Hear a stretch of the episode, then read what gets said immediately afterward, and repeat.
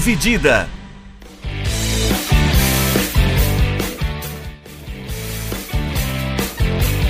Alô você, amigo, amiga, ouvinte do podcast Dividida. Estamos chegando com mais um episódio. Esse ano a gente tem Eurocopa por causa do Covid, né? Esse, a Eurocopa vai ser sendo por causa da Covid, era para ter sido ano passado, e essa semana a gente vai dar um panorama legal para você, faltando aí um mês mais ou menos para começar a Euro. A Euro começa no dia 11 de junho. É, para você poder acompanhar aí, para você já ir se preparando de como vai ser esse torneio, o segundo torneio mais importante de seleções do mundo. Aqui comigo tá o Vinícius Bringel. Como é que vai, Bringel? Fala, Milani. Fala, pessoal.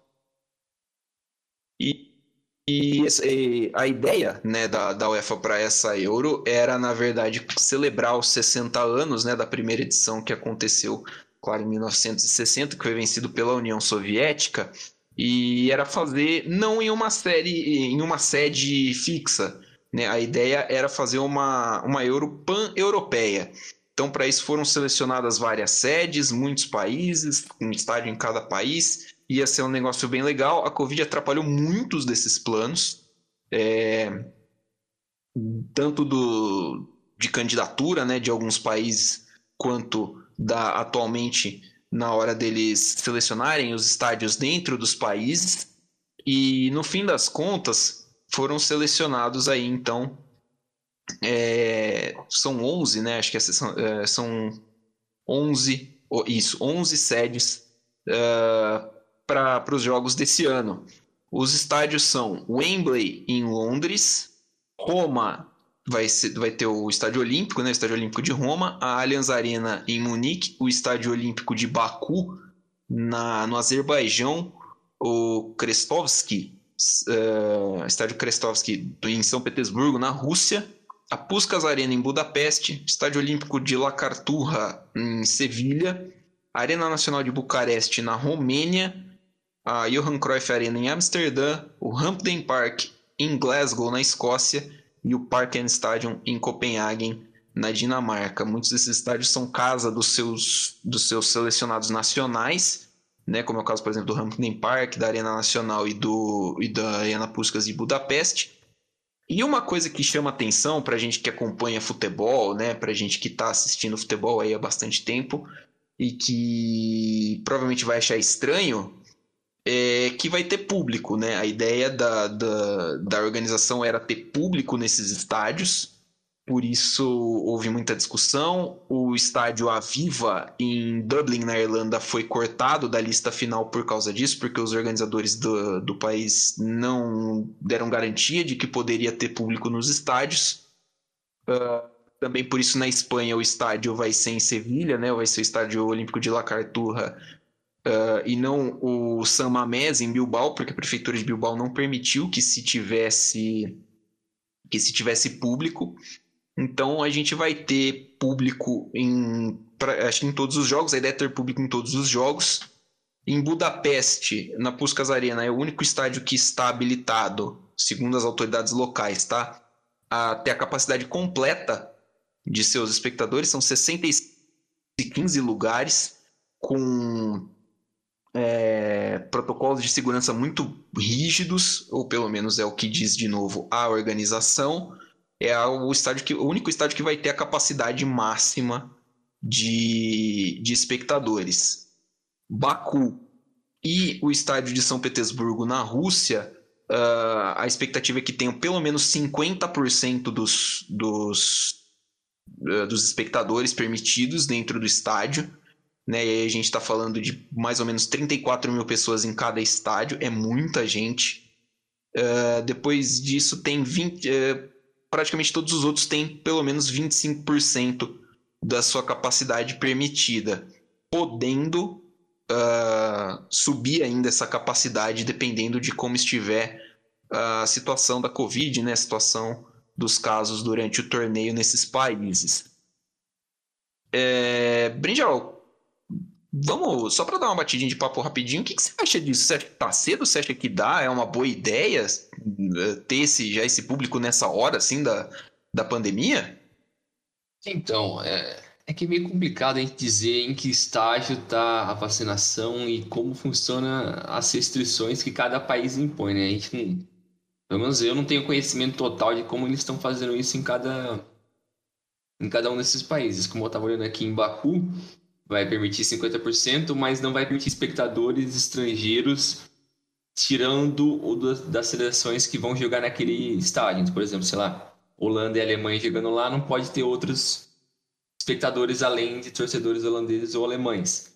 Que beleza, você evita um pouco, mas não muda o fato de que você vai trazer um monte de gente de dois países diferentes no seu país, né? local.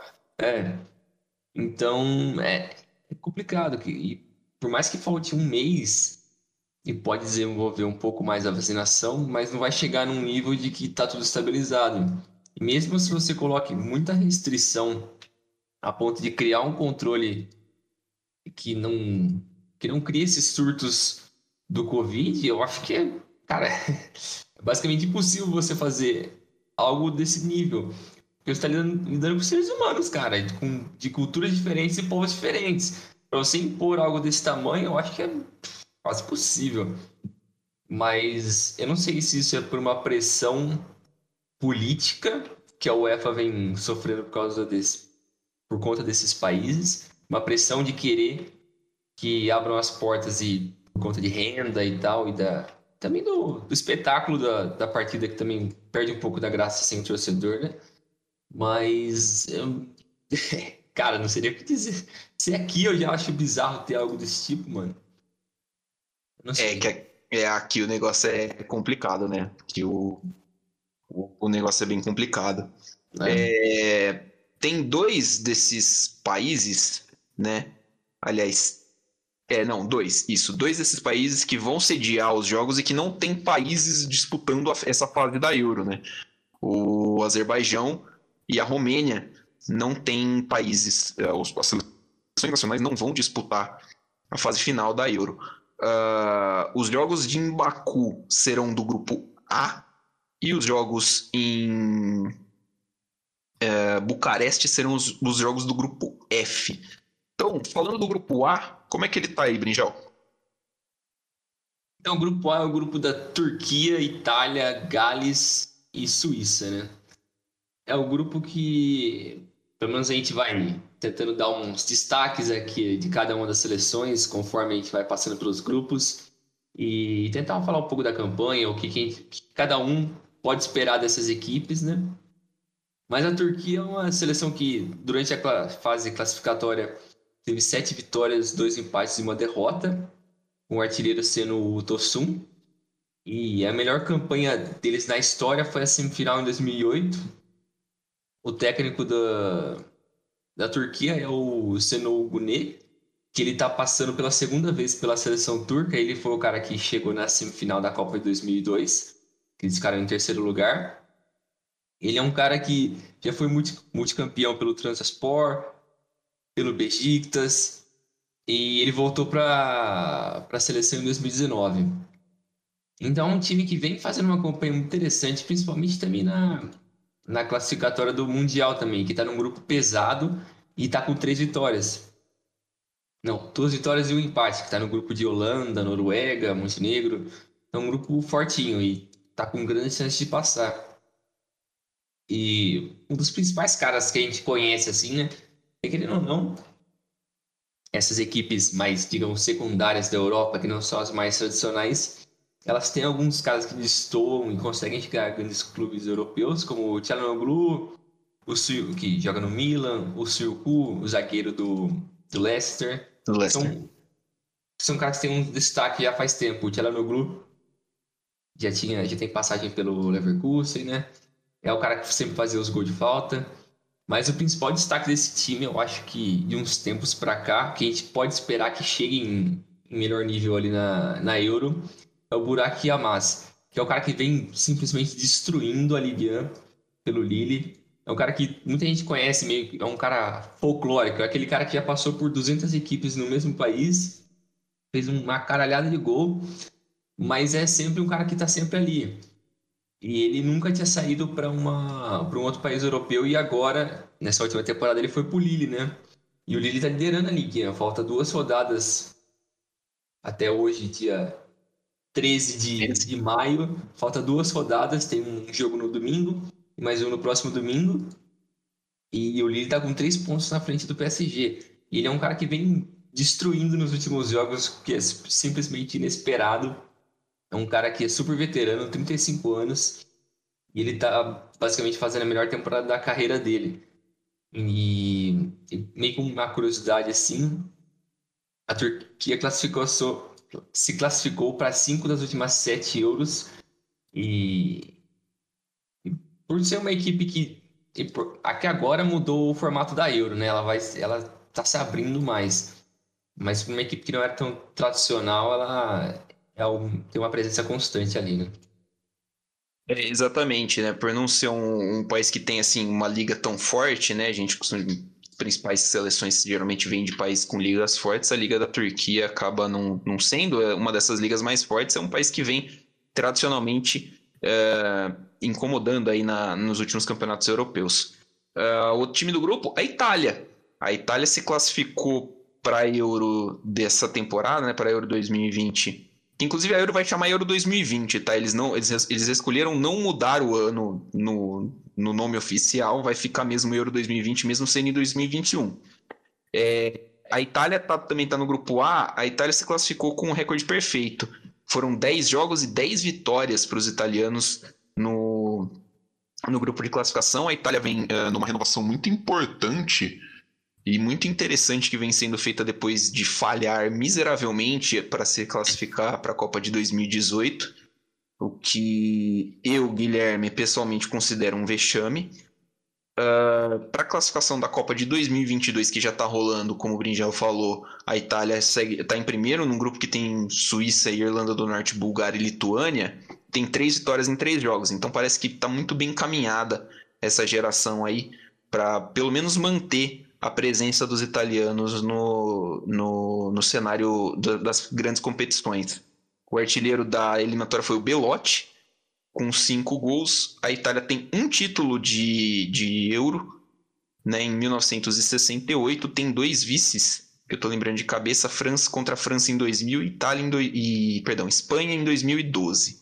Na última Euro, eles perderam nos pênaltis para a Alemanha por 6 a 5 o Roberto Mantini, que é o atual treinador, conseguiu é, trazer né, essa, uma, uma, boa mescla de jovens, de jogadores um pouco mais experientes, e estão dando um gás novo para essa seleção italiana, né, Benjel? O, o, jogador principal ali, que acho que é o, talvez seja o, o mais conhecido, é o Verratti, meia do, do Paris Saint-Germain, é um ótimo jogador, é um cara que bate um pouquinho demais? Bate, mas assim, é uma experiência que. É um cara que a liderança e a experiência contam bastante no, no, num elenco, principalmente que tem bastante jogadores jovens, né? É, estão numa, como você disse, eles já estão numa fase de renovação por conta dessas falhas um passado mais recente, né? De não classificar para a Copa, de ir mal em campanhas europeias. Então, meio que deu uma forçada nessa renovação. É, e sem falar que assim, não, não foi para a última Copa de 18 e nas últimas duas Copas, nas Copas anteriores 14 e 10, a Itália foi eliminada na primeira fase, tanto no Brasil quanto na África do Sul. Uh, agora, em quem que a gente pode ficar de olho nessa, nessa seleção? Uh, é uma geração muito interessante. O futebol italiano vem crescendo de uma forma muito, muito legal. É, a Liga Italiana vem crescendo bastante, então isso faz com que surjam jogadores muito bons então a gente separou alguns jogadores aqui, como por, eh, principalmente jogadores de meio campo, né? O Barelá, o Tonali, o Locatelli, o Sense. É, o Chiesa não é exatamente meio campo, ele é mais um ponta, né? Uh, é um ótimo jogador. O Chiesa tá na Juventus, né? Salvo Isso. engano, né? O Barelá e o Tonali, se não me engano, são da Inter. Não, o Tonali do Milan. O, o Tonali é do Milan, isso. O Sense é o da Inter. Eu confundo os dois. E o, tem também o Locatelli. É um, um são muitos jogadores para uma área do campo só, que é a área de meio campo, mas é, são muitos jogadores talentosos. São caras é. assim que muito em breve podem estar tá, que podem estar tá buscando espaço num, nos principais mercados do mundo. E aí a gente fala dos times de hoje, primeiro escalão, Paris Saint-Germain, Real Madrid, Barcelona, Bayern de Munique, coisas assim. É, são jogadores que vão movimentar muito dinheiro ainda na carreira deles e que podem fazer um barulho interessante aí uh, pela seleção italiana nessa, nessa próxima Euro. Além. É, uh, pode falar, perdão. Não, pode falar, pode falar. É, não, eu ia citar também aqui que uh, o Donnarumma, né? O Donnarumma também é o. que é o goleiro do Milan, ele não chega. Não, não é uma promessa, né? Mas ele é um, um goleiro que surgiu, sei lá, com 17 anos, pegando um absurdos no, no, no Milan. Então é, é uma realidade. Muito, muito se previa quem seria o herdeiro do, do, do, do Buffon, né? Falaram no Perim, falaram no Merê, falaram em muita gente aí. Mas o Donnarumma surgiu que nem um cometa, cara, e é o, hoje ele é o goleiro titular da Itália. E parece que a Itália vai passar aí uns 40 anos tendo dois goleiros principais como titular, né? O Buffon e o, e o Donnarumma. Acho que essas, é, é, um, é um destaque que a gente pode fazer de ter jogadores jovens assim, como o Donnarumma, que é um, um, uma opção muito segura já no gol e que pode e que deve fazer uma contribuição muito boa para a equipe na, na competição. É, um cara bem sólido, por mais que tipo, ele tenha alguns problemas extra-campo por conta de personalidade, por conta do seu agente, mas isso é problema do Milan, né? O, a Itália não tem nada a ver com isso. Eles vão continuar tendo ele por um bom tempo, né? Mas... Consegue vender ele para outra seleção, né? se conseguisse, o Raiola ia tentar tirar o dinheiro dali, né? Mas seguindo aqui o grupo, o próximo time é o País de Gales, né? Que passou pela classificatória com quatro vitórias, dois empates e duas derrotas. E por mais que Gales não é um time muito tradicional, tem alguns talentos de destaque nos últimos anos, que, que vem evoluindo um pouco mais, só que deu uma quebrada no desenvolvimento desse, desse time por conta da, do, do problema do Giggs, né? Que o Giggs era o técnico da, da seleção de Gales até, até agora, sei lá, um mês atrás. Março, né? Teve, é, até só que ele teve aquele problema criminal, sei lá, não sei como explicar isso. O cara se envolveu com. Foi acusado né, de agredir, se não me engano, duas meninas. E ele foi suspenso do cargo. E agora quem tá como interino é o Robert Page, que veio para cobrir esse, essa mancada do Giggs. E por mais que ele seja um, como técnico, um cara novo, ele tem muito respeito do pessoal ali dentro do, da seleção, né?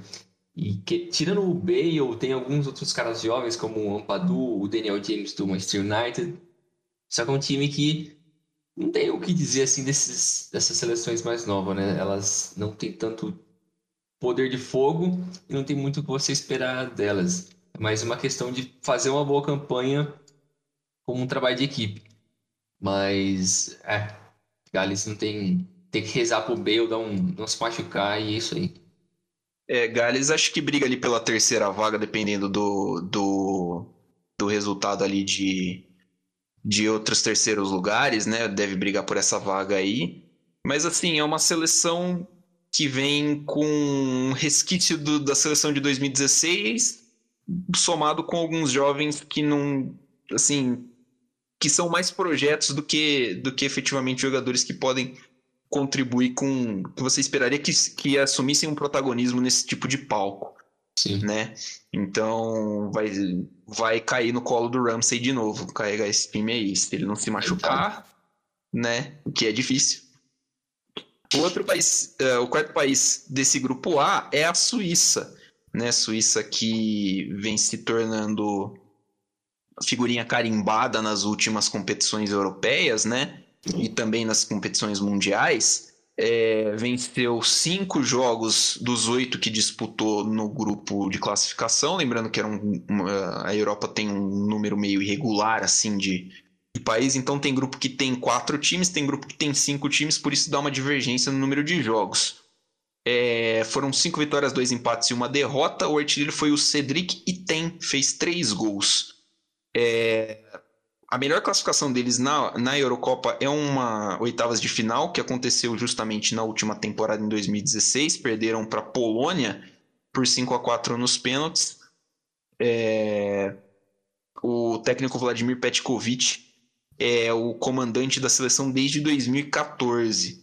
Né? Desde então, a Suíça não uh, sempre chegou na fase final das competições e nunca perdeu É, nunca perdeu, não, perdão. Nunca. Uh, sempre passou de fase. Sempre passou da fase de grupos. Nunca ganhou um jogo de mata-mata, mas nunca deixou de passar da fase de grupos. É um feito interessante para um país que deve ser o quê? Deve ter uma população menor que a de São Paulo. É. E não tem, assim, digamos que a geração da Suíça não é a geração de ouro. Né? Assim, é uma geração boa, tem jogadores interessantes, mas assim, é, é, é uma geração que eu estava comentando com o Bringel antes, é, parece que tá, você está lendo os mesmos nomes, né, os mesmos jogadores há, sei lá, uns 10 anos. O principal jogador ainda é o Chaka, volante do, do Arsenal, é o capitão do time, é um bom jogador. Pela Suíça é uma peça muito importante, não somente dentro de campo, né, mas como mentor, como figura mesmo uh, de representatividade. E um dos possíveis destaques é o Imbolô, né? Chegou no Borussia Mönchengladbach uh, em 2019, um cara que sofreu muito com, com lesões durante a carreira, mas é um atacante muito rápido e que pode se tornar uma arma muito perigosa, principalmente contra times que em que a Suíça, que é conhecida pelo seu ferrolho, né, pode, uh, pode utilizar ele como como arma para o contra-ataque. É um jogador que, salvo engano, já disputou a Euro da última, da última Euro, não lembro. Lembro bastante de alguns jogos importantes dele com a camisa da Suíça. Então, é um cara que é um atacante muito, muito interessante de se ver. Pode ser aí um, um, uma arma para esse time da Suíça surpreender nesse grupo aí. Acho que a Suíça, junto com a Itália, são os principais candidatos a serem os dois primeiros do grupo. Sim, também acho. Mas seguindo aqui para o grupo B, o grupo B é composto por Dinamarca, Finlândia, Bélgica e Rússia.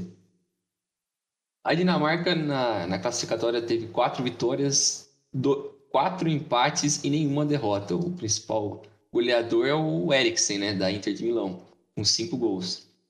E para eles foram vencedores da Euro de 92, né, como curiosidade, eles falharam em se classificar para a Euro, de, Euro de 92, só que eles conseguiram a vaga depois de 10 dias, porque a Iugoslávia foi excluída da, da Euro. Então eles conseguiram a vaga meio que sem querer e depois acabaram ganhando o negócio. Mas essa seleção da Dinamarca é mais conhecida pelo Eriksen, né, que é o jogador mais conhecido dessa geração. É um cara que teve uma, uma, um período muito bom pelo Tottenham, ele teve destaque lá, foi um dos principais jogadores daquele período com o Pochettino, que foi finalista de Champions League. Só que a, na temporada passada já tinha um desgaste e ele queria sair para testar novos ares e acabou indo para Inter de Milão. O que não acabou sendo muito bom para a carreira dele, porque ele ficou no banco, ele não se entendeu muito com o Conte. Mas enfim, ele ainda continua sendo o principal jogador dessa equipe e é o cara de maior destaque. Só que um outro jogador que teve uma crescente muito grande, no, principalmente nessa última temporada, foi o Horbier, do, do Tottenham mesmo. Que o Mourinho trouxe ele do, do Southampton. E ele tava jogando, principalmente na primeira metade da temporada, ele tava jogando demais naquele meio campo. Ele deu uma caída de nível na segunda metade, porque a equipe inteira caiu de nível. Todo mundo, tirando o Son e o Kane, o caiu muito de nível. Mas é do Mourinho, né? Foda-se. Mas o cara, ele. O Royber é um cara a prestar atenção, assim. É um talento muito importante, mas esse grupo eu acho que a, a Dinamarca vai. Muito provavelmente vai ser a segunda colocada desse grupo, porque a Bélgica com certeza vai liderar e ela possivelmente vai brigar com uma Rússia ali por um segundo lugar, talvez, mas muito provavelmente vai se classificar em segundo. É, o, time seguinte do grupo é a Finlândia, né, que vem aí como um possível saco de pancadas né, desse, desse grupo. Uh, é um país que não tem tradição, né, não tem muita tradição no futebol. Na eliminatória da, na eliminatória da Euro foram 10 jogos disputados, 6 vitórias, nenhum empate, 4 derrotas. O artilheiro do time e principal destaque é o Timo Pukki, né? É um artilheiro um atacante, perdão, que atua no futebol inglês, ele joga no Norwich da segunda divisão. É, ele, é um, ele é fazedor de gol, cara. Ele é fazedor de gol. Não é assim tecnicamente brilhante, mas é um cara que, se a bola chegar bonitinha ali, não precisa nem estar tá redondinha, pode ser mais ou menos assim para ele, ele vai ter boas chances de guardar. É um nome muito interessante para times também de baixo escalão, né, da primeira divisão. Da, da segunda metade da tabela, por exemplo, da Premier League, uh, seria um alvo interessante, mas ele se deu muito bem com o Norte. Provavelmente vai jogar a primeira divisão da Inglaterra na temporada que vem com o Norte que subiu. É, outro nome interessante para se notar nesse time da Finlândia é o Fredrik Jensen, que é um ponta do Augsburg. É, tem 23 anos, é um cara que promete bastante. Chegou a duas temporadas no, no time alemão pela, uh, pela seleção da, da Finlândia. São 16 jogos e 7 gols. Né? Se você parar para pensar que a Finlândia não é um time que costuma marcar muitos gols, né? ele está aí uh, num ótimo caminho uh, para marcar época mesmo como um grande jogador finlandês. Essa Sim. vai ser a primeira, essa vai ser a primeira competição que a Finlândia vai jogar a fase final. A Finlândia nunca se classificou nem para a fase final de Euro, nem para a fase final de Copa do Mundo. É, então é uma é, é uma estreia aí que infelizmente acabou caindo, rolando, né, para a Finlândia, que caiu num grupo difícil, né, um grupo muito complicado com Dinamarca, Bélgica e Rússia, são três países que foram para a última Copa, são três países que têm bases muito consolidadas dentro, de, dentro né, do seu elenco. Eu acho que vai ser difícil aí para a Finlândia passar de fase. É, como você disse, eles vão ser provavelmente o saco de bancada, né? Se eles estivessem em outro grupo, poderia ter uma. sonhar um pouco ali, mas nesse grupo sem chances, né? Esse beliscar um empatezinho aí já tá de bom tamanho, né? Meu Deus, beliscar um empate com a Rússia, que deve ser um ataque incrível. Nossa. Mas o próximo time é a Bélgica, né? Que a Bélgica, como a Itália, foram, se não me engano, as únicas duas seleções que tiveram 100% de aproveitamento na classificatória. A Bélgica teve 10, 10 vitórias em 10 jogos. O artilheiro foi o Lukaku. E a melhor campanha deles foi em 80, quando eles foram vice-campeões e perderam para a Alemanha. Esse time já é uma talvez seja uma das últimas chances que essa geração belga tenha de conquistar alguma coisa. Por ser a geração de ouro da, da Bélgica, muita gente esperava mais deles, porque desde a Euro de 16 eles já vêm em um nível bom, com o Hazard, De Bruyne, o Lukaku, o Insu, eu ia falar o é, cara, o que já com, com ele no Napoli, o Mertens o Mertens, o... tem vários jogadores de um alto nível, o Courtois, os laterais que eu não gosto muito, mas enfim, estavam lá, tem Fellaini, tem todos esses caras que todo mundo já conhece, que fazem, que jogaram nos os grandes europeus de um bom tempo para cá. Mas, e o Roberto Martinez vem fazendo um bom trabalho, né? Quem se lembra dele na, de jeito muito carinhoso é o Brasil, né? Porque perdeu na Copa 18 naquele time da Bélgica que jogou muito bem contra o Brasil na, nas quartas. O time jogou demais, tanto que perdeu para França, né? Na, na semi. É, perdeu para a França na semi. Sobre, sobre esse jogo, só deixa eu fazer uma pergunta para você, uh, Bringel. O Cássio pegaria o chute do De Bruyne? Nem fudendo.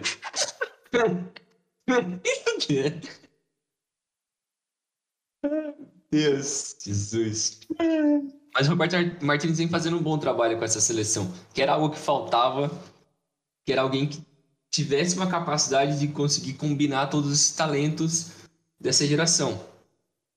Mas, é, querendo ou não, de uns tempos para cá, quem era o cara da seleção era o Hazard, só que com os problemas que ele vem passando, problema físico, e o, e o Real Madrid não vem sendo o melhor lugar para ele nas últimas duas temporadas.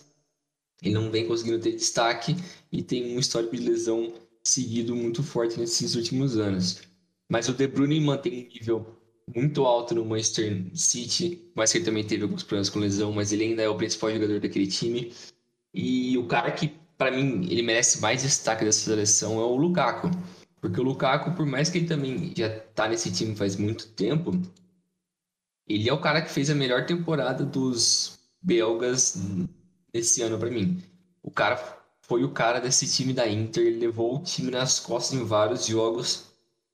Ele jogou demais, ele é o cara perfeito para esse sistema do Conte, que é manda a bola para frente, deixa o cara tancar três negros ali, segura a bola e mete uma bicuda de esquerda. porque ninguém consegue parar o cara. Ele fisicamente ele é absurdo, ele é muito veloz. E por mais que ele talvez não seja tão habilidoso contra outros jogadores, mas a capacidade dele de finalização é ridículo. O Lukaku tá jogando demais. E ele é um jogador muito inteligente também, né? O, o Lukaku é um jogador muito inteligente. Ele joga demais. Por mais que, tipo, eu acho que o pessoal superestima um pouco o Lautaro, que faz a dupla com ele no, no, na Inter, mas o Lukaku ele é o principal jogador desse time da, da Interface. Não o que falar. E a, e a Bélgica também é a seleção que vem no, liderando o ranking da FIFA já tem alguns anos, né? Eu acho que já tem uns 3, 4 anos que eles vêm liderando o ranking da FIFA. Não que seja relevante, né? Mas, enfim, tá lá. O primeiro lugar tá lá. É, desde setembro de 2018 até agora. Na, na primeira. E é engraçado que foi um pouquinho depois que a França ganhou a Copa, né? Enfim. É. Uh, o país seguinte da, desse, desse grupo, que é o último, é a Rússia. Né? A Rússia que foi sede da última Copa do Mundo, a Rússia que tem um título de Eurocopa em 1960 como União Soviética, como Rússia. A melhor classificação foi a semifinal de 2008, também conhecido como o único mês em que o Arshavin jogou bola na vida. Uh, em 2016, o time parou na fase de grupos, né? E o recorde na, na classificatória desse, desse ano, né? Para esse ano, foi de 10 jogos, 8 vitórias e 2 derrotas. As duas derrotas da Rússia foram para a Bélgica. Né? Então vai ter um confrontozinho aí de dois times que já se enfrentaram na eliminatória. Uh, o Cherchezov é o técnico da Rússia já há bastante tempo, é um cara que conhece o elenco e tem como, como seus principais eh, jogadores o Zilba, que é o, o, artilheiro, né? Foi o artilheiro das eliminatórias pela Rússia com nove gols, é um atacante de referência, ele não é muito móvel, mas é um fazedor de gol, ótimo jogador. E o Golovin, que é o, o, o foi um, um, bom destaque na, na, na, Copa do Mundo, apareceu muito bem, fez com que ele fosse vendido do CSK para a equipe do Mônaco, que é onde ele joga hoje. Né, um, um, uma referência aí, ele é um, um, jogador mais novo, né, tem 23 anos, o Golovin, a esperança aí da, da, da, da Rússia para um jogador aí de mais de 10 anos, por exemplo, de seleção, talvez o, o Golovin seja o próximo cara ali a próxima face da, da Rússia nos, nos próximos anos, né? Para mim, a Rússia briga ali com a Dinamarca pelo posto de segundo do grupo. Acho que é um grupo que pode, sim, sem dúvida, classificar três times para a próxima fase. Também acho. Vamos seguindo para o grupo C. Grupo C tem a Holanda, Ucrânia, Áustria e a incrível Macedônia do Norte que classificou pelo playoff. A Holanda, que teve oito jogos e seis vitórias, um empate e uma derrota durante a fase classificatória, com o Hinaldo fazendo oito gols. Eu não sei se ele foi o artilheiro da, da eliminatória inteira, porque se não me engano o Nabri fez oito também.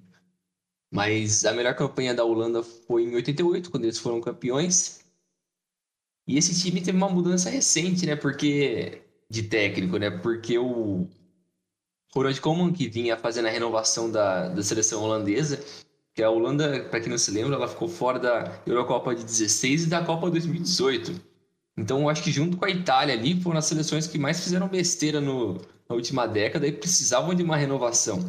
Precisavam surgir com novos talentos e com uma, com uma base para o futuro. E eu acho que as duas vêm fazendo um bom trabalho nesse sentido.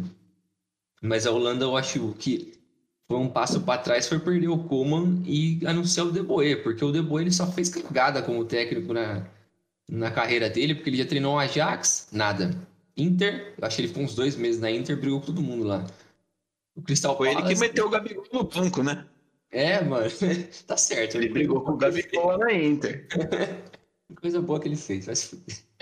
Aí ele foi pro Crystal Palace e o Atlanta United. Mas ele não fez nenhum trabalho minimamente decente nessas equipes.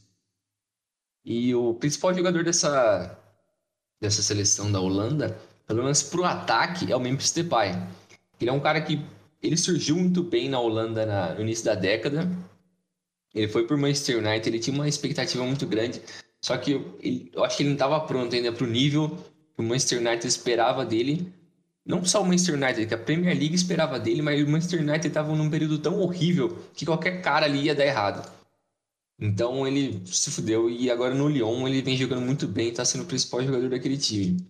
Mas ainda assim, a espinha dorsal da, da equipe da, da Holanda ainda é composta pelo De Jong e pelo Elite, né? Que são os dois jovens que saíram do Ajax, mas ainda mantém a.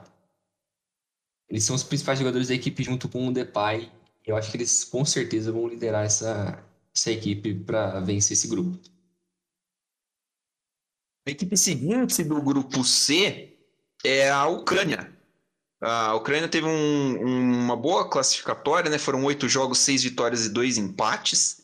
O artilheiro foi o Roman Yarenchuk. Uh, atacante, o time chegou em, na fase de grupos né, da, da Eurocopa em 2002 e 2016, em 2012, na verdade, em 2016. 2012 a Ucrânia foi sede né, da Euro junto com a junto com a Polônia. E são as únicas duas participações aí da Ucrânia. Então é a terceira Euro consecutiva que a Ucrânia participa como país uh, independente, né? A Ucrânia fazia parte da União Soviética, então teoricamente tem um dedinho ali de campeão em 1960. O técnico da Ucrânia é o Shevchenko, que é o talvez uma, um dos maiores jogadores da história, o maior jogador da história recente do país. Uh, ídolo máximo no, para todos os ucranianos, né? Então ele, ele é o treinador, conseguiu carregar a Ucrânia para mais uma Euro. O jogador chave desse time é o Andriy Yarmolenko, né? Ele tem, ele é um jogador muito importante, é o segundo maior artilheiro da história da seleção da Ucrânia, tem 38 gols em 92 jogos, ele tem 10 gols a menos do que o técnico do time, que é o, o, o Chevchenko. Uh, e jogadores para se, uh, se olhar, a gente fez um podcast, uma das primeiras edições do nosso podcast, você pode procurar aí no seu agregador. A gente falou de seleções que poderiam pintar com, com, com sucesso no futuro. E a gente falou da Ucrânia. Né? A Ucrânia é um time que, que tem uma, uma geração muito interessante vindo. O, um, um dos principais nomes é o Vitor Tsigankov, né? que é um jovem jogador, um jovem meia do, do Dinamo de Kiev. É um, um meia muito promissor, habilidoso, joga ali atrás do atacante. Acho que é um time que vai fazer um barulho interessante uh, pra, nessa Euro. Assim. Pode arrancar pontos interessantes, principalmente se a Holanda der uma bobeada ali. Acho que pode conseguir alguma coisa. É, esse é outro grupo que, para mim, você percebe que tem três times a, acima do, do, do, do, quarto time, né? A Macedônia Norte, infelizmente, não é muito parâmetro. Então, vai ser uma briga muito interessante aí para ver quem vai, é, para ver quem pode beliscar aí uma vaguinha a mais na próxima fase. Isso. E a próxima equipe é a Áustria, né? Que a Áustria, ela teve seis vitórias, um empate e três derrotas na fase classificatória. E o Arnautovic foi o artilheiro com seis gols. Né? O Arnautovic, que é um dos jogadores mais conhecidos dessa equipe. Agora ele tá na China, deve estar tá fazendo um monte de besteira lá. Ganhando Mas... dinheiro. tá certo, né? No, no jogo. O técnico do, da Áustria, piada pronta, né? O Franco foda. Esse técnico é bom, pô. O cara é foda, não tem nem como falar que não. Cara, meu Deus do céu.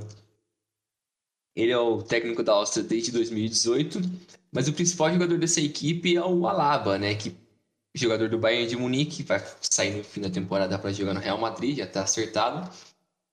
Mas por mais que na no Bayern de Munique ele sempre jogou como zagueiro ou lateral esquerdo, na Áustria ele joga como meia, ele joga como camisa 10. Mas por conta, eu acho, das dificuldades criativas da Áustria, ele acaba tendo que fazer esse esforço.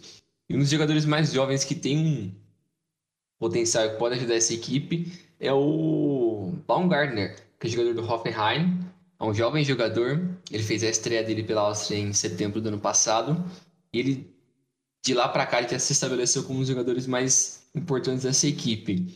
E a nível de curiosidade, a Áustria ela não tem uma vitória em campeonatos importantes como a Copa do Mundo ou a Euro desde 1990. Eles bateram os Estados Unidos na Copa de 90 por 2 a 1 Bizarro.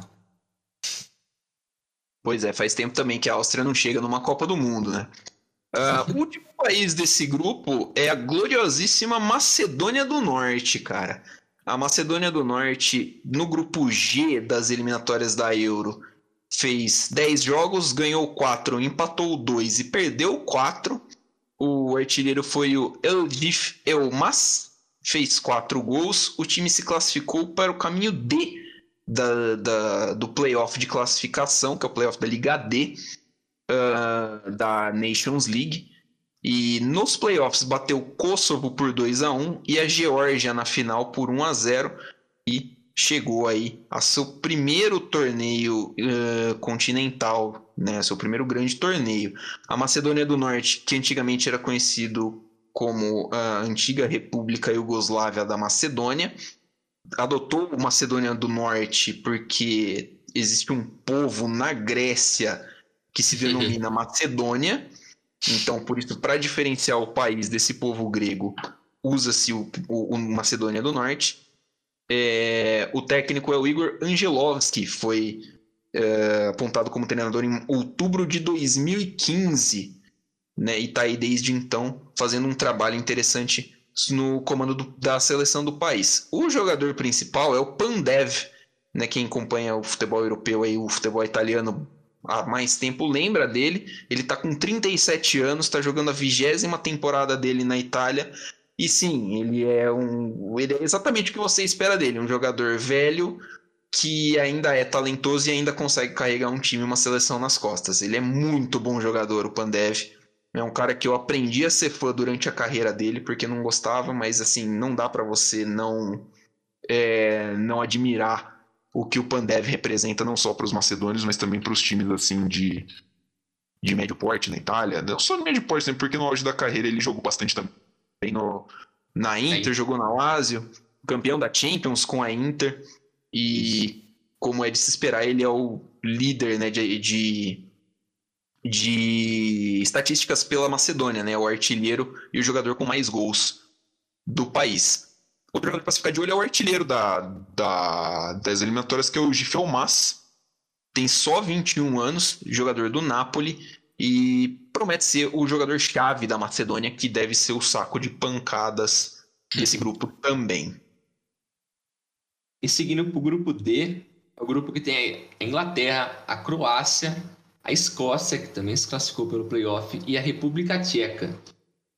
A Inglaterra ela teve oito jogos na fase classificatória, sete vitórias e uma derrota. Quase perfeito.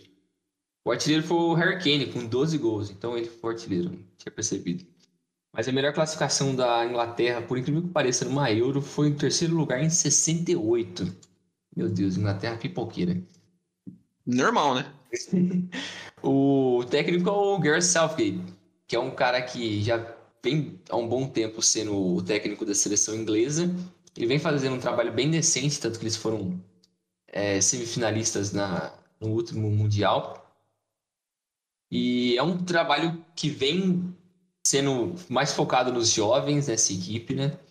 E tem uma geração incrivelmente absurda, essa geração da Inglaterra, que também é outra seleção que está naquele podcast nosso de destaques para o futuro, que vocês devem dar uma olhada. Mas o principal jogador desse time ainda continua sendo o Harry Kane que é um cara que já está nos seus 27 anos, mas ele é um dos melhores atacantes do mundo, melhores centroavantes do mundo. Por mais que ele tá no Tottenham e ele tá perdendo tempo dele, mas ainda assim ele é um cara super completo, matador, contribui muito pro ataque, ele é super inteligente, sabe ser um cara assistente. E ele também tem esse espírito de liderança, se torna um líder desse elenco. Que o capitão da, da Inglaterra, se não me engano, é o Maguire, só que ele tá machucado, eu não sei se ele vai jogar essa Euro. A Inglaterra tá com alguns planos de lesões do, de alguns dos principais jogadores. Então tem jogadores que não tem certeza ainda se vão estar prontos para para Euro, como o Deacon Rice, o o próprio Maguire, o Grealish. O Grealish voltou hoje, mas ainda não sabe se ele vai estar 100% para isso. Ainda tem algumas dúvidas, mas o, o elenco é muito bom. E ainda para destaques tem, putz, dá pra falar uns 10 caras.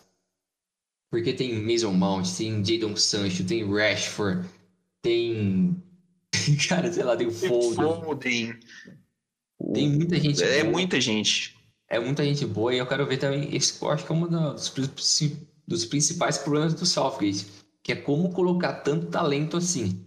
Mas elenco não falta, né? Talento não falta. Exatamente. O próximo, o outro o próximo país do grupo é a Croácia. Croácia, atual vice-campeã do mundo, passou pelo grupo E das eliminatórias da Euro, passou em primeiro com oito jogos, cinco vitórias, dois empates e uma derrota. O artilheiro foi o Bruno Petkovic, uh, com quatro gols. O Zlatko Dalic é o, é o atual treinador, ele assumiu uh, a seleção em 2017 e carregou o time para a final da Copa do Mundo de 2018. Na última Euro, o, a Croácia perdeu nas oitavas de final para Portugal, na prorrogação por 1 a 0 chegou em duas quartas de final, 96, que foi a primeira edição da, da Euro que a Croácia disputou como país independente, e 2008. Uh, o melhor jogador da Croácia, o cara da Croácia ainda é o Modric, 35 anos, é bola de ouro de 2018. É assim, é um cara que dispensa muitas apresentações. Talvez ele seja um dos melhores meio-campos da sua geração, sem dúvida um dos melhores meio-campistas da última década. Um cara que, putz, uh, qualquer adjetivo que você pense para falar dele positivo é, é válido, é justo. É um cara que tem uma carreira brilhante passando por Tottenham, passando por Real Madrid e também pela seleção da Croácia. Outro destaque possível desse time da Croácia é o Josip Brekalo, né? Rápido, habilidoso, ele é um ponta que joga no Wolfsburg e que está conseguindo uh, boas atuações pela seleção da Croácia com o, sob o comando do Dalit, né? Ele conseguiu muitos gols e assistências nas últimas partidas do, principalmente do ano passado, né, na UEFA Nations League é um cara para se ficar de olho aí, que se pode, pode ter algum bom destaque nessa, nessa fase de grupos aí, talvez, e principalmente também, né, acredito que a Croácia deva passar de fase para nessa, nessa, Euro, nessa Euro desse ano. Isso, agora eu acho que é os times que sobraram são os dois que vão brigar para ficar em terceiro lugar ali, né? A Escócia, ela, a fase classificatória, ela teve cinco vitórias e nove derrotas, e no playoff ela bizarramente, ela empatou 0 a 0 com Israel, ganhou nos pênaltis, empatou 1 a 1 com a Sérvia, ganhou nos pênaltis. E o artilheiro da equipe foi o Maguin, com 7 gols, o Maguin do, do Aston Villa. A melhor campanha da, da Escócia na história foi em 92 e 96, que eles ficaram na fase de grupos. Mas essa equipe, ela tem alguns destaques que são os jogadores que jogam na Premier League, né? Como o Robertson, que é o capitão da equipe, Robertson do, do Liverpool, lateral esquerdo, que é um dos principais jogadores dessa equipe. O Maguin também é um dos principais jogadores é, desse time, que vem fazendo uma boa campanha. Mas os jovens que vêm crescendo nessa geração, como o McTominay, o Billy Gilmore do Chelsea, que são dois meio-campos que eu acho que eles se completam bem, porque o Billy Gilmore ele consegue ser um, dados as devidas proporções, ele é, faz uma função de Pirlo, que é um cara que vem buscar a bola, sabe passar bem, sabe abrir o campo. E o McTominay ele vem fazendo uma dupla boa com o Fred no, no Manchester United nessa temporada. Essa é uma temporada mais de, de afirmação para ele, né? Que com acho que com a ajuda das lesões, da inconsistência do Pogba e pelo fato do Solskjaer também não querer usar muito o Van de Beek ali, o, o McTominay conseguiu crescer bastante naquele, naquela posição e ele está crescendo bastante ao longo dessa temporada.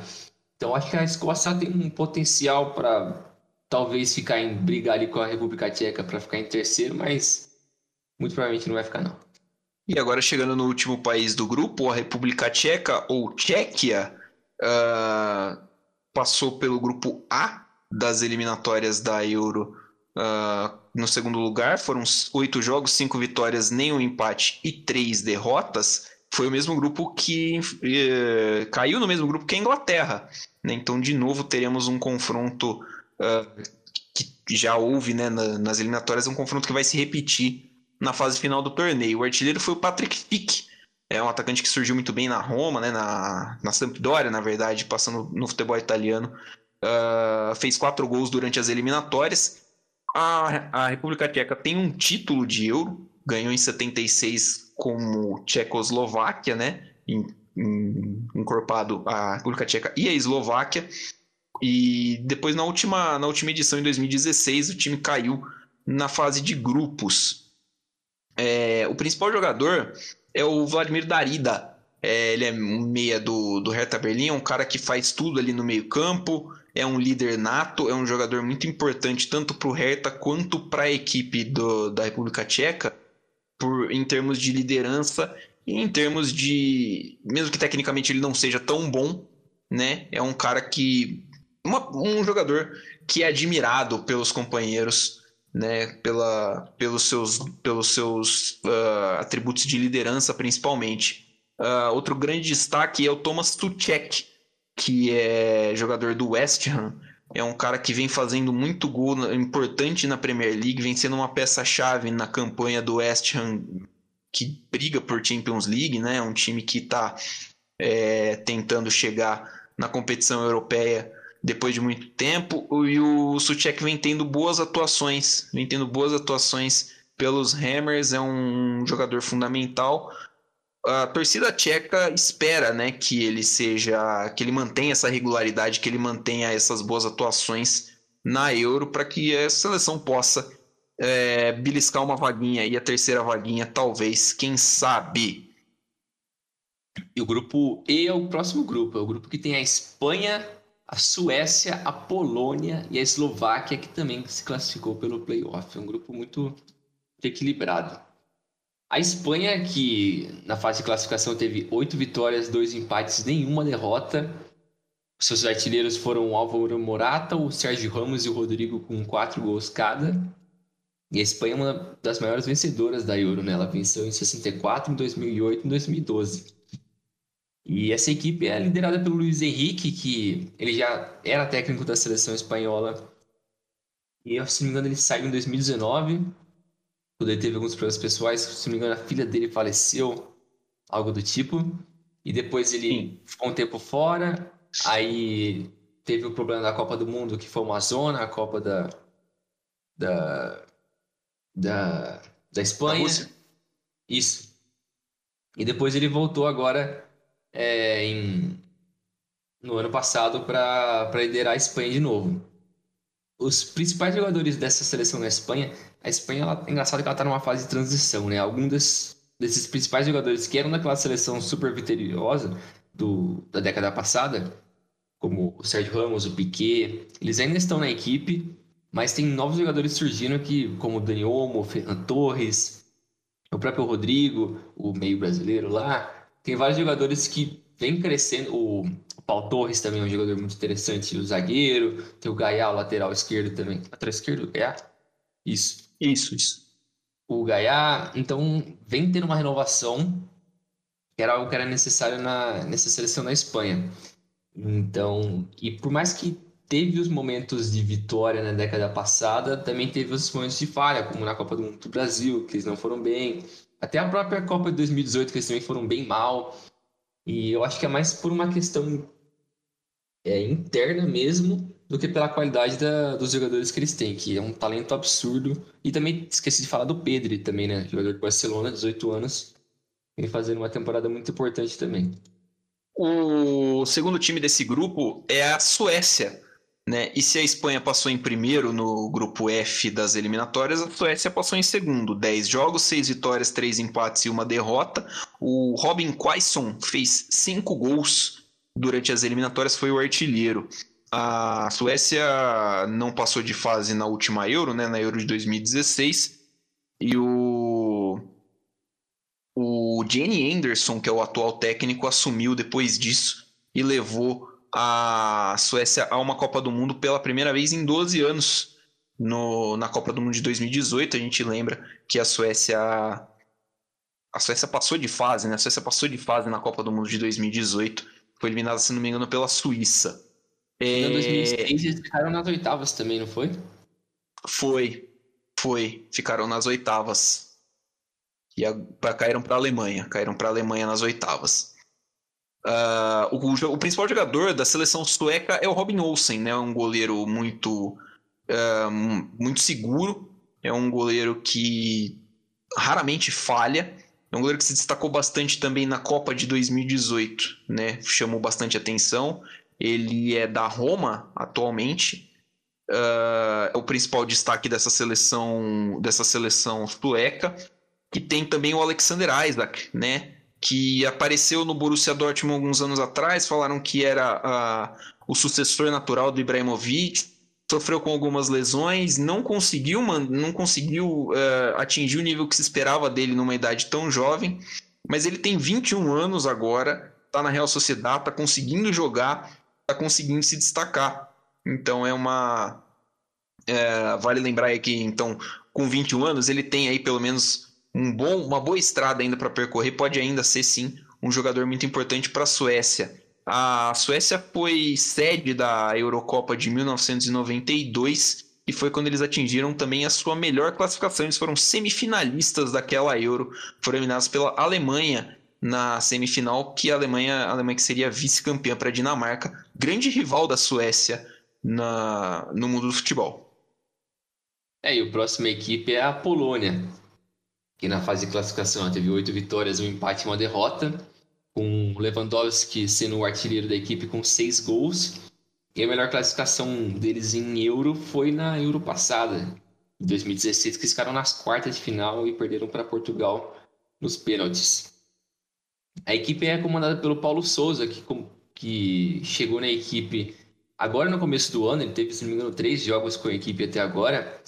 E é um cara que não sei como ele foi para aí, porque ele já foi técnico de 200 equipes em todos os países possíveis. O cara tá zerando o passaporte dele como técnico. Mas a equipe é uma, já é um time que já vem fazendo uma campanha. Talvez seja a melhor geração da Polônia, ou, ou de um bom tempo para cá seja a melhor geração que eles conseguiram produzir, com Lewandowski, com Blazikowski o Piatek, que é um cara que não é tão novo, ele já tem os seus 26, se não me engano, mas também é um cara muito talentoso. Então tem vários, vários caras de muita qualidade nessa equipe, mas ainda assim é, falta um pouco mais de estabilidade na defesa, um pouco mais próximo, um pouco mais uma equipe um pouco mais perigosa. Mas o Piatek, que é um cara que eu gosto bastante, eu gostava muito dele no Napoli. Eu não entendi porque teve aquela, não, porque teve aquela treta no não, no Napoli, não. Tô confundindo com o outro, cara. O Piatek é o que jogou no Milan. Isso. Aí agora tá no Hertha. É um cara que ele já teve seus picos ali, teve um momentos bons, ele teve aquela fase com o Paquetá, que ele e o Paquetá estavam jogando muito bem junto no Milan. Mas o, o Piatek é um cara que tem um certo destaque ali. Eu acho que ele pode fazer uma, uma boa dupla com o Lewandowski. E para uma curiosidade que o Blazikowski é o, é o artilheiro da Polônia de todos os tempos na Euro, com três gols.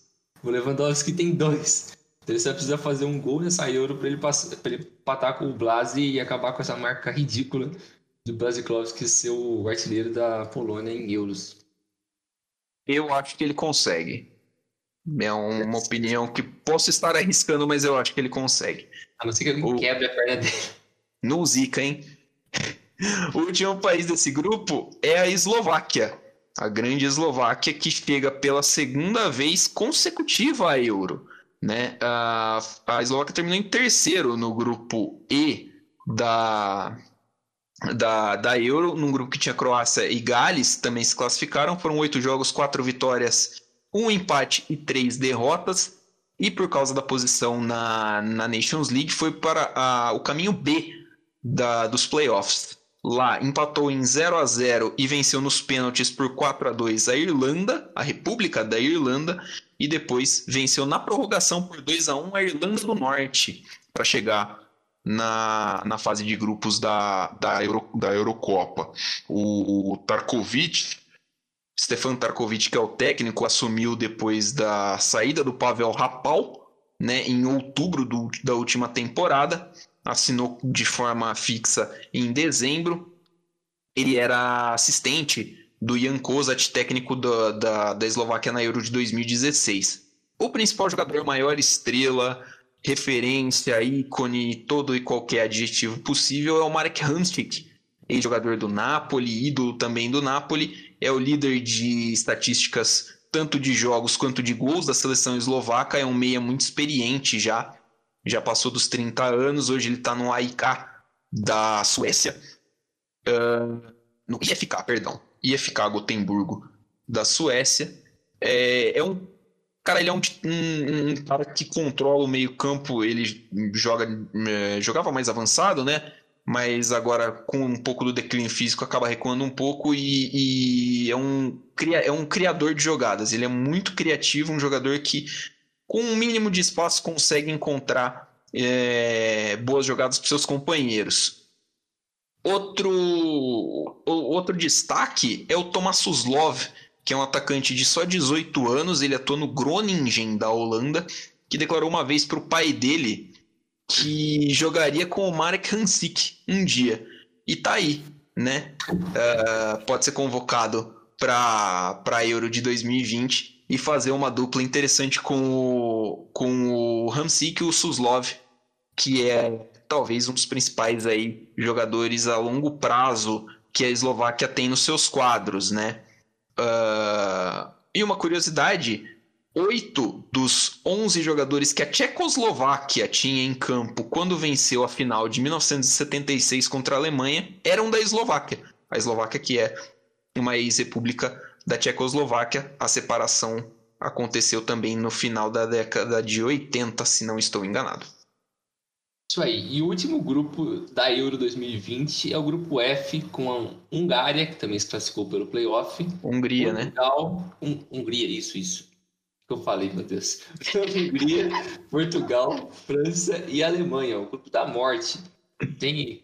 Meu Deus do céu. Tomara que a Hungria. A Hungria passe nesse negócio, você ganha tudo.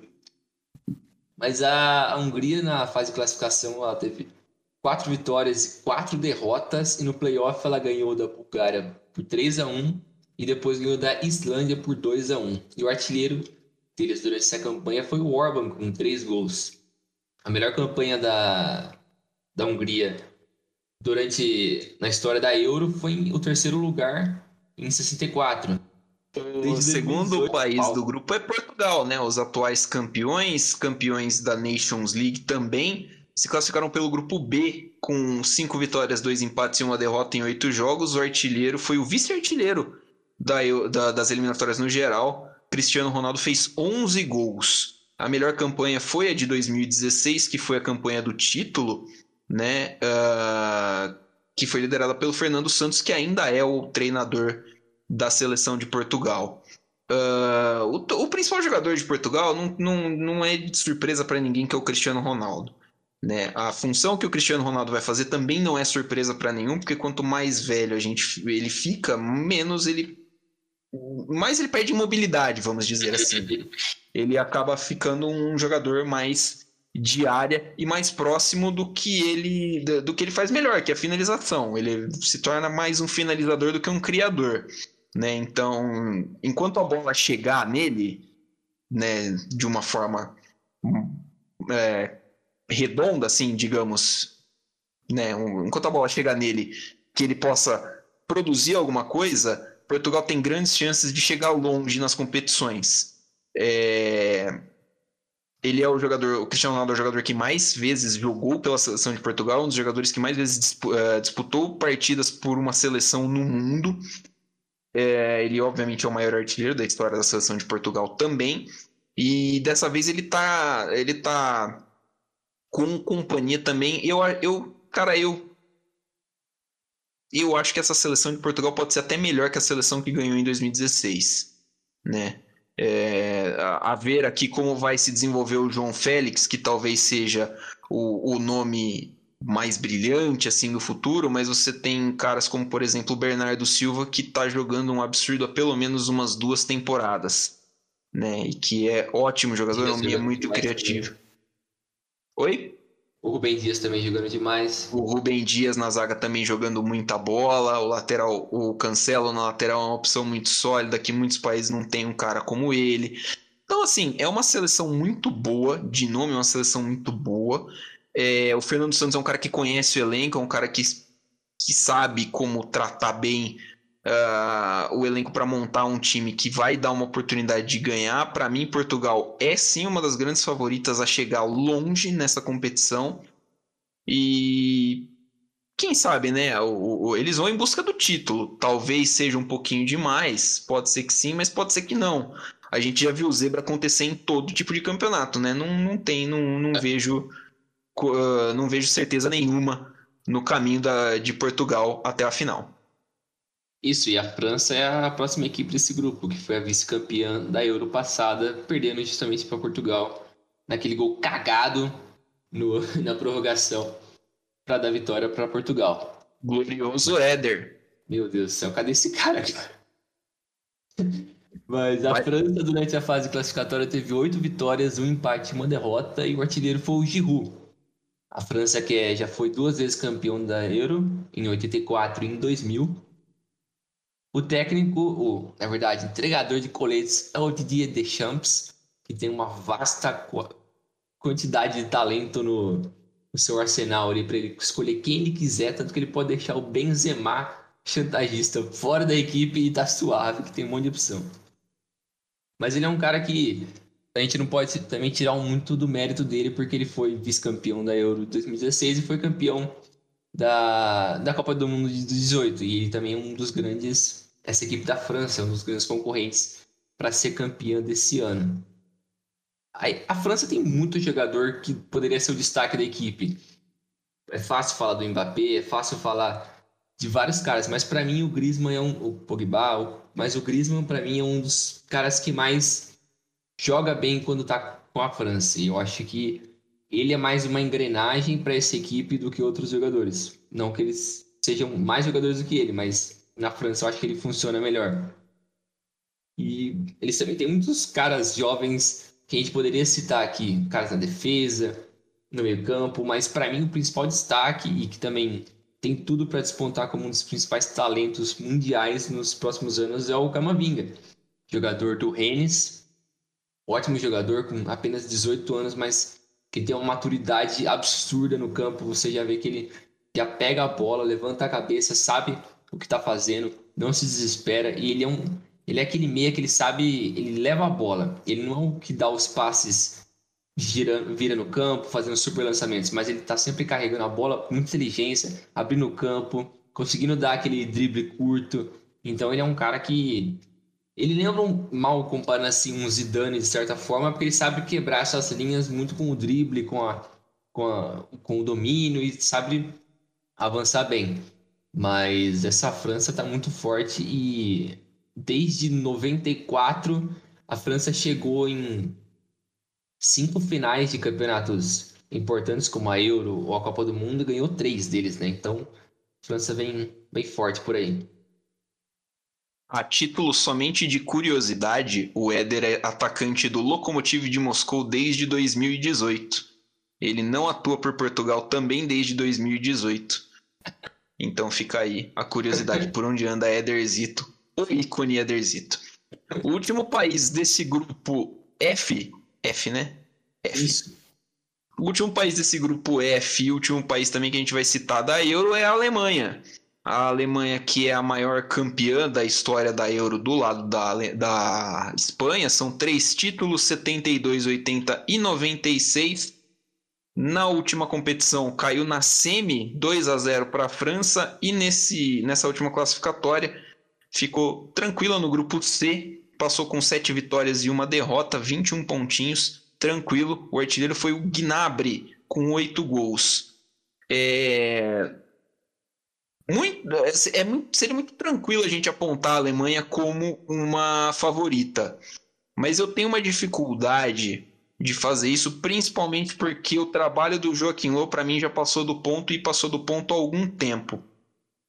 Mais precisamente desde a última eliminação, justamente nessa eliminação para a França na Euro de 16. É um trabalho que não tem, taticamente não tem nada de novo, é um time, a Alemanha vem trazendo times que não são é, exatamente muito difíceis de se compreender e muito difíceis de serem anulados por outros adversários. Eu também acho que o processo de renovação dele foi esquisito, né? Porque ele meio que aposentou o Hummels e o Miller, sendo que ele também não tinha uma reposição à altura deles naquele momento. E agora ele tá dando meio que uma brecha para trazer eles de volta.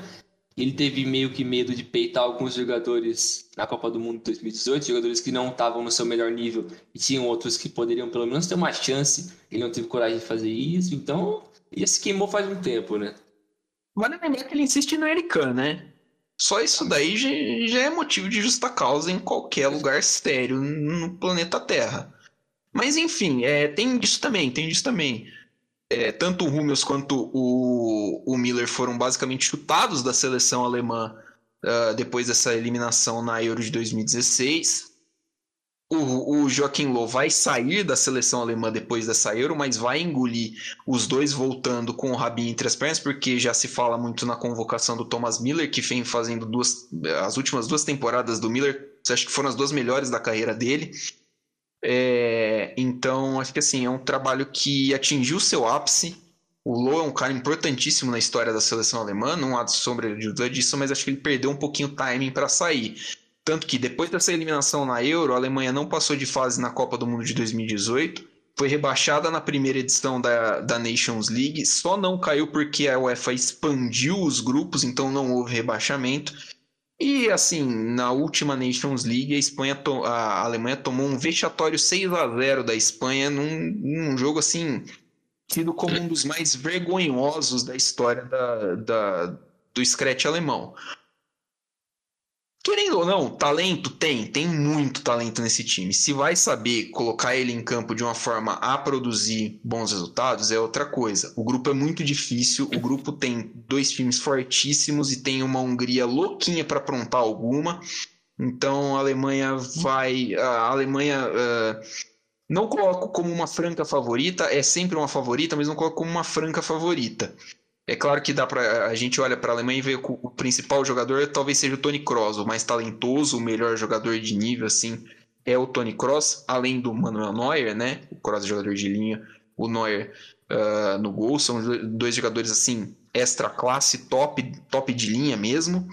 Mas a, o, que, o que chama atenção é o que você falou, a transição. Você falou que a transição não foi muito bem feita e ela vai precisar ser bem feita, principalmente para 2022, né, para a Copa de 2022. Então, aí a gente vai bater o olho em caras como, por exemplo, o Kai Havertz, o Florian Wirtz do, do Bayer Leverkusen é outro nome interessante, uh, o próprio Timo Werner, que já está aí há alguns anos na seleção, mas precisa se precisa uh, jogar melhor também na seleção.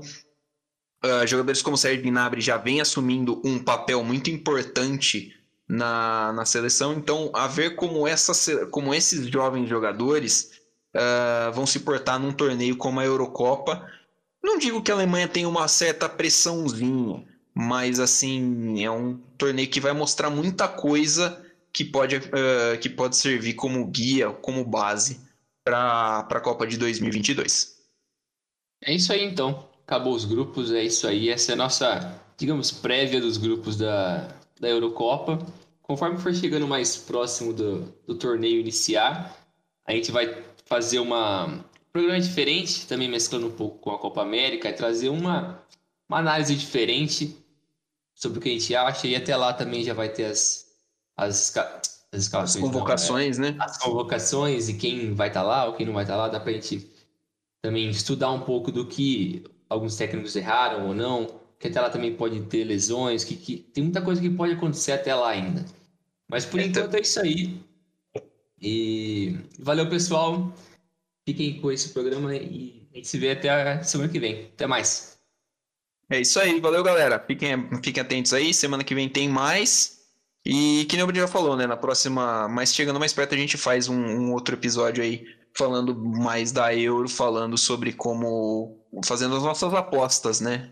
Quem a gente acha que vai ser melhor jogador, o artilheiro e tudo mais. É isso aí, valeu, um abração, galera.